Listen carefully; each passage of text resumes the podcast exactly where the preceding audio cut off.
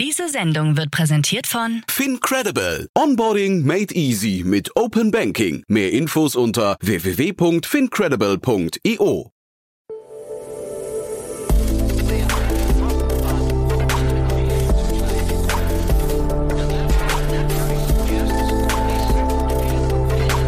Startup Insider Daily. Investments und Exits. Hallo und herzlich willkommen bei Startup Insider Daily. Am Mikrofon ist Michael Daub und ich begrüße euch wie jeden Wochentag zu unserer Rubrik Investments und Exits. Wie groß ist der aktuelle Foodtech-Markt? Was gibt es für Investments in Greentech? Warum wurde dieses Startup gerade übernommen? Das und ähnliches sind alles Fragen, die ihr euch häufig stellt. Wenn ja, dann seid ihr bei Investments und Exits genau richtig.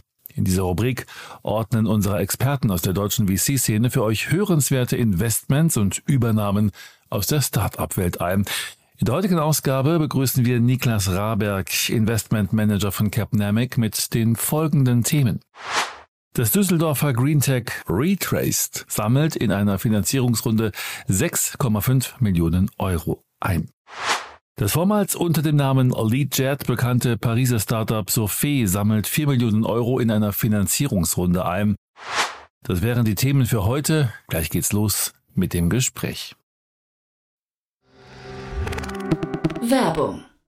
Hi, hier ist Nina, Content Managerin bei Startup Insider. Suchst du deine nächste große berufliche Herausforderung? Dann melde dich bei uns. Wir suchen aktiv nach neuen Teammitgliedern, die Startup Insider zum führenden Informationsmedium der deutschsprachigen Startup-Szene machen wollen. Aktuell suchen wir Sales Manager, Customer Success Manager, Finanzmanager sowie Werkstudenten in den Bereichen Sales, Product und Content. Aber auch wenn keine passende Stelle dabei ist, melde dich trotzdem bei uns. Wir suchen immer nach leidenschaftlichen Menschen, die mit Startup Insider Großes bewegen wollen. Also, um mehr zu erfahren und dich zu bewerben, geh jetzt ganz einfach auf startupinsider.de/slash insider. Startup Insider Daily. Investments und Exits.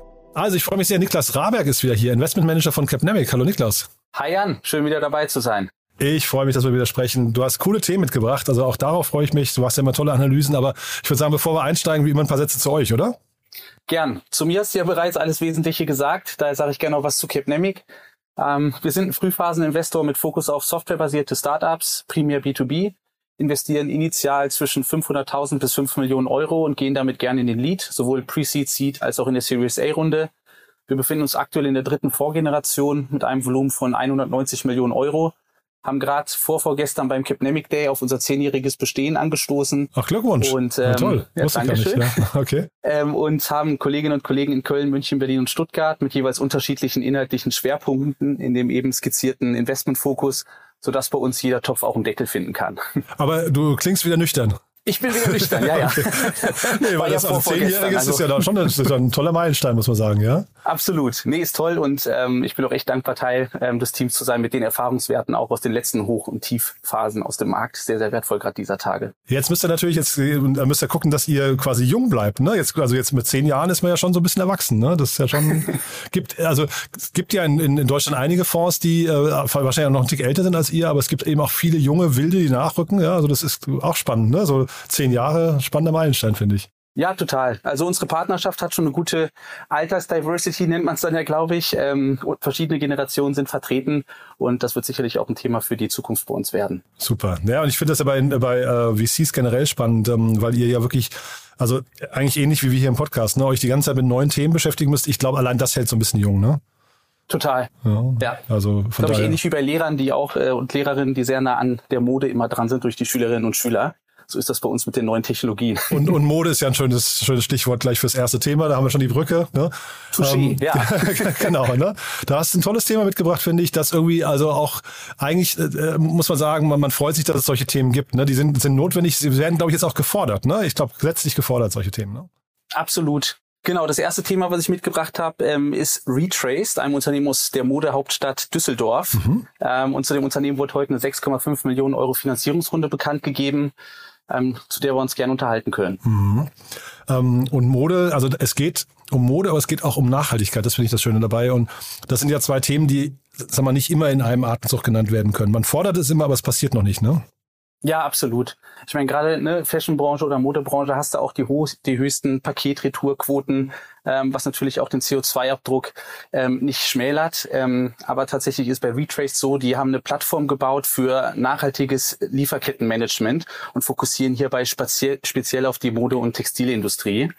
Ähm, Ziel ist es hier, die Textilhersteller, also die Marken und Lieferanten auf der Plattform zusammenzuführen, so die Transparenz entlang der Wertschöpfungskette zu erhöhen, ähm, den Datenaustausch zwischen den verschiedenen Akteuren zu ermöglichen und zu vereinfachen, ähm, was es diesen dann wiederum ermöglicht, ähm, ja, ihre Stakeholder-Netzwerke erst einmal zu erfassen und zu managen und dann eben auch potenzielle Risiken, ob jetzt reputationsbezogen oder Compliance und damit mit äh, Strafzahlungen verbunden, frühzeitig zu erkennen entlang der Lieferkette und entsprechend gegensteuern zu können, sowie eben, wie du gesagt hast, ähm, die Einhaltung von Gesetzgebung und Nachhaltigkeitsstandards ähm, gewährleisten zu können. Mhm.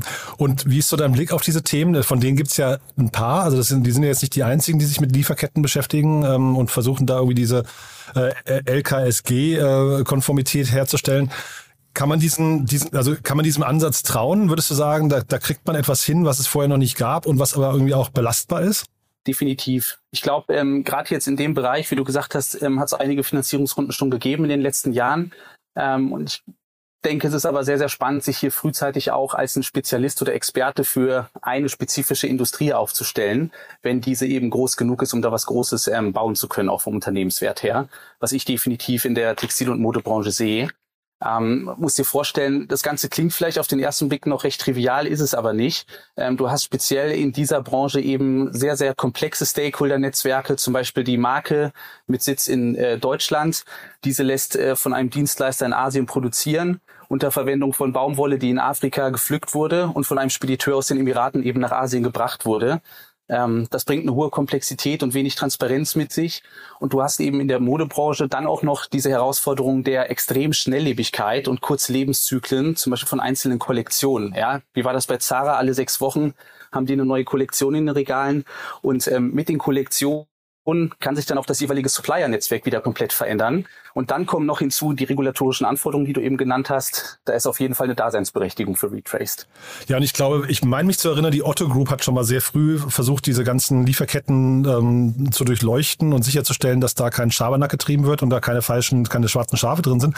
Und dabei ist dann mal, glaube ich, bei einer Doku rausgekommen, dass aber sehr häufig irgendwie Lizenznehmer nicht diejenigen sind, die, also jemand, der quasi ähm, beauftragt wurde von, von Otto, dass die dann nicht diejenigen sind, die tatsächlich das umsetzen. Das heißt, da gibt es manchmal auch so quasi so Zwischenfirmen und das finde ich halt dann so kompliziert, mir vorzustellen, wie ein Unternehmen wie äh, Retrace dann da durchsteigen möchte, ne?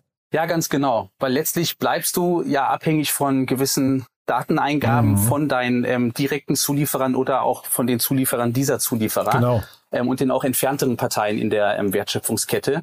Ähm, da kann die Technologie sicher zu einem gewissen Maße sehr gut helfen. Mhm. Ob sie es vollständig auflösen kann, weiß ich nicht. Mhm. Ähm, ich denke aber, es ist der richtige Schritt, ähm, oder ein guter Schritt in die richtige Richtung, um die Transparenz auf jeden Fall zu erhöhen und das Ganze auch ähm, ja mehr ähm, Handlungs, die Unternehmen mehr handlungsfähig zu machen in dem Bereich. Ja, und ich glaube, man kann schon sagen, dass die Kunden, also zumindest ein Großteil der Kunden, die jetzt nicht gerade bei diesen ähm, Quick Commerce, äh, nee, Entschuldigung, Quick Commerce, diesen äh, Fast Fashion Anbietern äh, dann einkaufen, dass das, das sind welche, die das auch durchaus verlangen. Ne? Also die Kunden fragen sowas mittlerweile schon nach und wollen ja eigentlich wissen, äh, wer, wer fertigt das Ganze, wie, unter welchen Bedingungen wurde das hergestellt, weil man möchte ja eben nicht irgendwie, irgendwie, weiß nicht, ich will jetzt nicht übertrieben sagen, Blut an den Fingern haben, aber man möchte ja nicht verantwortlich sein für, äh, sag mal, so, so Pseudo-Sklavenhalterei auf der, auf der anderen Seite des Planeten. Ja. Absolut. Und ich glaube, das ist auch total wichtig zu verstehen, jetzt aus einer MVC Equity Story. Natürlich ist da die regulatorische Gesetzgebung auf nationaler und internationaler Ebene.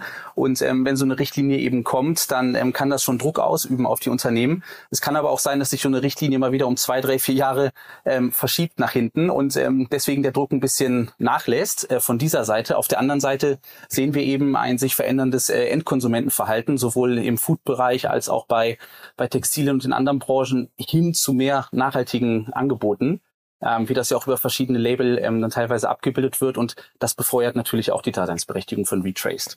Der Pip Klöckner hatte sich im Doppelgänger-Podcast den, äh, ähm, den Quartalsbericht von Shine oder Shein äh, vorgenommen. Das ist ja auch so, also das ist ja quasi der Billiganbieter, wenn man so möchte.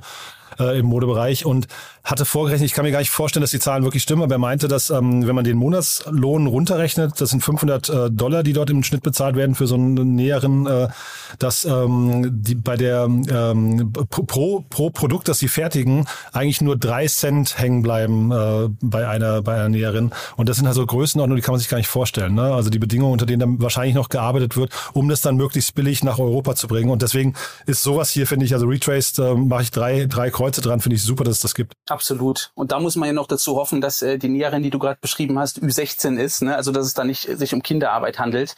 Also da gibt es schon äh, einigen ja, Bedarf für mehr Transparenz. Wer sind hier die, wer ist die Zielgruppe? An wen verkaufen die ihr Tool? Also Outside In verstehe ich so, dass ähm, die Zielgruppen tatsächlich die ähm, Hersteller oder die Marken sind. Ähm, die haben auch den Vorteil, ich will jetzt nicht sagen, es gibt Netzwerkeffekte, aber wenn du die ersten Marken auf der Plattform hast mit ihren jeweiligen Suppliern oder Dienstleistern und Zulieferern, sind die natürlich auch ähm, teilweise relevant für die weiteren Marken ähm, so dass ich vermuten würde, im ersten Schritt sind es jetzt ähm, die Unternehmen, die von dieser Richtlinie betroffen sind, dass sie zahlen müssen. Perspektivisch finde ich es aber auch nicht unspannend und kann ich mir gut vorstellen, dass auch die Supplier, ähm, also die ähm, Lieferanten letztlich ähm, zahlende Kunden werden können, weil die müssen ja auch attraktiv bleiben, damit wiederum die Marken von ihnen beziehen und nicht von anderen. Mhm.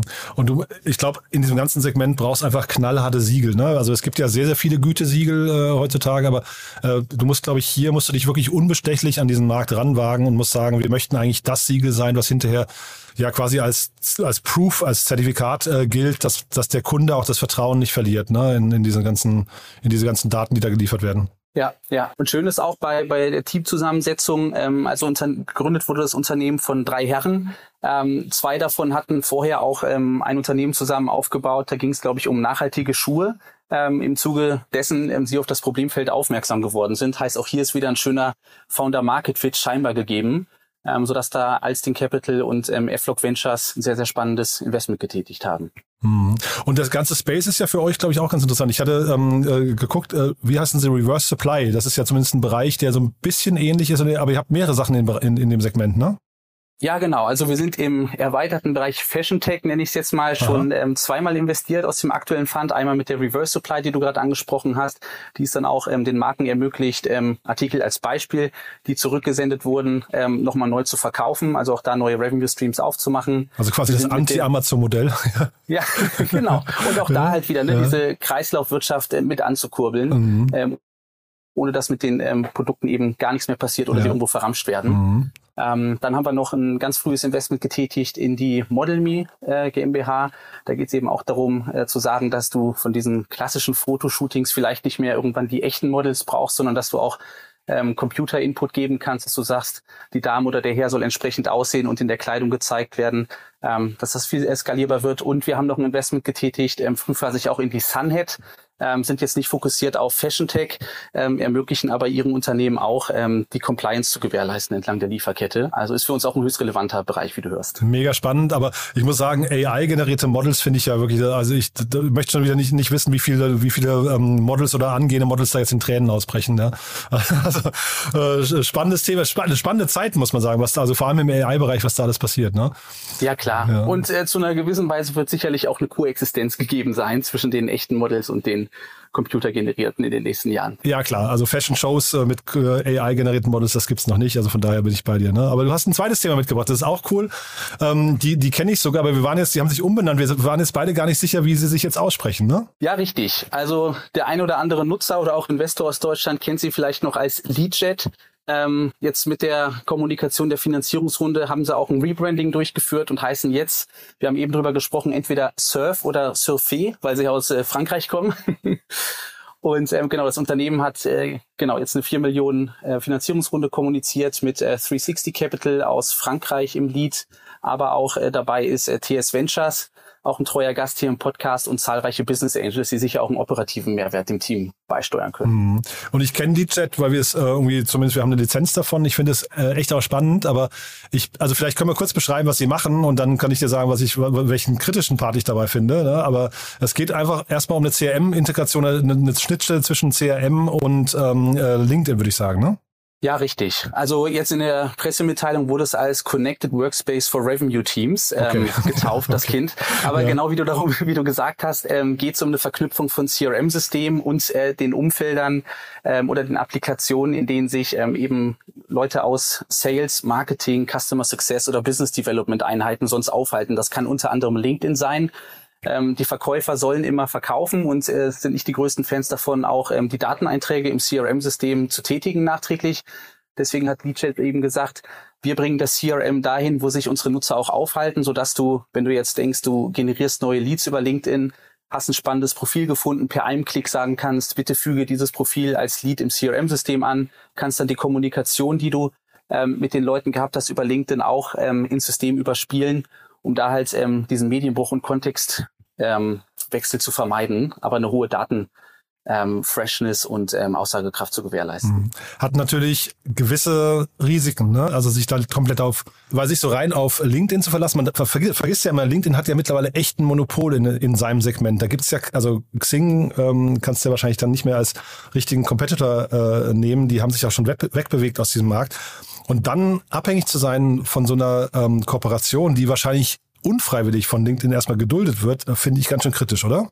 Ja, ist ein relevanter Punkt, ne? diese Plattformabhängigkeit, die du ansprichst. Man muss jetzt sagen, LinkedIn ist von der Architektur ähm, viel, viel offener gestaltet, als es ein Xing zum Beispiel ist. Und ich mhm, glaube, das ist auch ähm, teilweise der Erfolg von LinkedIn. Nichtsdestotrotz ist die Frage, wie geht's da weiter? Und ähm, ne, kann ich LinkedIn vielleicht dieses Türchen auch mal zumachen oder zumindest den Traffic, der darüber geht, begrenzen? Deswegen ist es auch wieder aus einer VC-Perspektive spannend zu erfahren, ähm, wie wird sich eine Surf oder Leadcheck Leadjet ähm, von diesem initialen Ansatz, ähm, den wir eben skizziert haben, mhm. weiterentwickeln, vielleicht auch entlang des ähm, Vertriebsfunnels, mhm. ähm, sodass die Datenquellen ähm, ergänzt werden in Richtung Crunchbase oder anderer ähm, Datenbanken, worüber du eben auch ähm, Daten und Erkenntnisse über deine Leads und potenziellen Kunden generieren kannst. Absolut. Also ich erinnere mich noch, das ist, ist, schon relativ lange her, so sechs, sieben Jahre, als diese ganzen Farmville Casual Games da auf äh, ja. Social Media irgendwie ähm, populär waren. Da habe ich mal eine Präsentation gesehen, da hat jemand sehr schön gesagt, naja, wenn du das auf, auf Facebook machst, dann bist du eigentlich, äh, du bist, du feierst eine Party in der Bar von Mark Zuckerberg. Und wenn Mark Zuckerberg irgendwann sagt, er hat keine Lust mehr auf diese Party, ja. dann macht er das Licht aus und sagt, bitte geh. Ne? Und das ist natürlich, ja. also, weißt du, das ist ja hier ein bisschen ähnlich, auch wenn es hier keinen Mark Zuckerberg gibt, aber nun, also passieren kann das, ne? Ja, klar. Und ne, also eben drum wichtig zu verstehen ist, was ist der Startpunkt und ähm, wo geht's von dort aus hin, wenn du dann auch einmal die Unternehmen gewonnen hast, äh, dein, dein Tool zu nutzen glaube, das ist essentiell, ähm, da die, die Plattformabdeckung zu erweitern. Hm. Zeitgleich natürlich mega spannend. Also LinkedIn könnte ja auch ein Interesse daran haben, sowas mal zu kaufen, ne? Klar. Ich meine, die haben ihren Sales Navigator, der ja auch äh, das Prospecting oder ne, Leadsammlung und ähm, Identifizierung ähm, fördert. Auf der anderen Seite sind da die CRM-Anbieter, die Interesse daran haben könnten, ähm, ich glaube, das Schöne bei Leadjet oder Surf ist, dass sie sich da agnostisch aufstellen, also jetzt nicht nur auf Salesforce, HubSpot oder Pipedrive setzen, sondern mehrere Plattformen ähm, abdecken. Und so wie ich das Modell verstehe, ähm, fokussieren sie eben auch darauf, ähm, ihre, also die CRM-Anbieter erfolgreicher zu machen, weil die rechnen natürlich teilweise per Seed, ne, also per Nutzer ab, aber teilweise auch ähm, basierend darauf, wie viele Daten und wie viele Leads eben im System sind. Und ähm, genau da spielt ja ähm, Surf dann voll mit in das Pricing-Modell rein. Also ich höre raus, so Brücken, so, so Scharnierfunktionen, die können eigentlich ähm, ganz, ganz spannend sein, auch für Investoren, ja? ja, die Frage ist, wie groß ist die Brücke ne, oder die mhm. Nische? Und ähm, beim CRM-Markt sind es äh, knapp äh, 58 äh, Milliarden Euro. Also der okay. CRM-Markt als solches wurde, ja, okay. wurde so in 2021 beziffert. Und wenn du da einen relevanten Teil von abkriegst, ähm, kannst du auch allein damit ein sehr großes Unternehmen aufbauen. Aber es muss groß genug werden können, absolut. Mhm. Wir hatten hier mal, ähm, kann ich an der Stelle zumindest empfehlen, sich mal anzugucken. SnapAddy ist ein deutsches Tool. Die sind ein bisschen ähnlich unterwegs. Ähm, also wer die nicht kennt, äh, kann ich an der Stelle auch mal eine Lanze brechen. Die hatten wir auch schon mal hier im Podcast. Äh, auch ein ganz spannendes Tool, ganz anders aufgestellt, aber integrieren sich auch in LinkedIn. Ähm, also wer sich für solche Themen interessiert, Surf-Fee oder Surf oder Leadjet mal angucken oder vielleicht auch mal SnapAddy aus Deutschland, ja.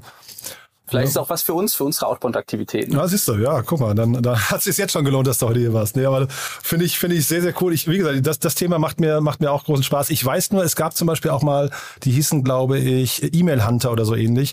Und die haben mal irgendwann eine Rundmail geschrieben, dass sie ähm, von LinkedIn abgemahnt wurden, weil sie eben Daten gegrabt haben von denen. Äh, und ich weiß jetzt nicht, inwieweit das hier die gleiche Gefahr ist, aber das kann natürlich sein, dass, dass LinkedIn hat ja wahrscheinlich so ein gewisses Hoheit, so, so einen Hoheitsanspruch auf ihre Daten. Ne? Ja, absolut. Also wir sind hier im B2B-Kontext, deswegen ist das, glaube ich, von einer ähm, Data Privacy-Perspektive was anderes als im Endkundenumfeld, ähm, ist aber auf jeden Fall auch ein relevanter Punkt. Ja, bleiben wir dran, finde ich, finde ich super. Haben wir zu den beiden Themen was Wichtiges vergessen? Was würdest du sagen? Ich glaube nicht. Also ja. ganz tolle Unternehmen, viel Erfolg ja. weiterhin auf der Reise. Aha. Und ich kann jedem Anschlussinvestor nur empfehlen, beide Unternehmen auch auf dem Zettel zu haben. Ja, das zum einen. Und ich finde, Modeunternehmen sollten sich auf jeden Fall mal mit Retrace beschäftigen. Das äh, finde ich, finde ich ganz großartig, wenn die sich durchsetzen. Und äh, Leadjet habe ich ja gerade schon gesagt, nutzen wir auch. Finde ich ein cooles Tool. Ähm, kann ich als Investment nicht einschätzen, aber ich, ich äh, kann dem sehr viel abgewinnen, muss ich sagen. Ja. Also Gruß, Gruß an TS Ventures. ja. cool, Niklas. Du, dann fand ich es toll, dass du da warst und freue mich aufs nächste Mal, ja? Jan, vielen Dank, hat Spaß gemacht. Werbung Hi, hier ist Moritz, Marketing und Growth Manager bei Startup Insider. Wenn du über die verschiedensten Themen immer auf dem neuesten Stand sein möchtest, dann empfehle ich dir auf jeden Fall unsere Newsletter auszuprobieren. Von unserem täglichen Morning Briefing Startup Insider Daily zu unseren themenspezifischen Newslettern wie Krypto und Web3, Investments und Exits oder KI Kompakt bist du mit unseren Newslettern immer top informiert. Falls du interessiert bist, kannst du dich jetzt ganz einfach kostenlos anmelden und zwar unter startupinsider.de/slash insider. Startup Insider Daily, Investments und Exits. Der tägliche Dialog mit Experten aus der VC-Szene. Das waren die Einordnungen von Niklas Raberg, Investmentmanager von Capnamic, zu den Finanzierungsrunden von Retraced und Sophie im Gespräch mit Jan Thomas. Das war's fürs Erste mit Investments und Exits. Vielleicht schaltet ihr noch später in unserer Mittagsausgabe ein, wo wir Andy Kaiser, Co-Founder und CEO von Ninetailed, anlässlich einer Finanzierungsrunde in Höhe von 5 Millionen Euro uns eingeladen haben. Wenn nicht, hören wir uns hoffentlich morgen in der nächsten Ausgabe wieder. Am Mikrofon war Michael Daub. Ich verabschiede mich. Bis dahin.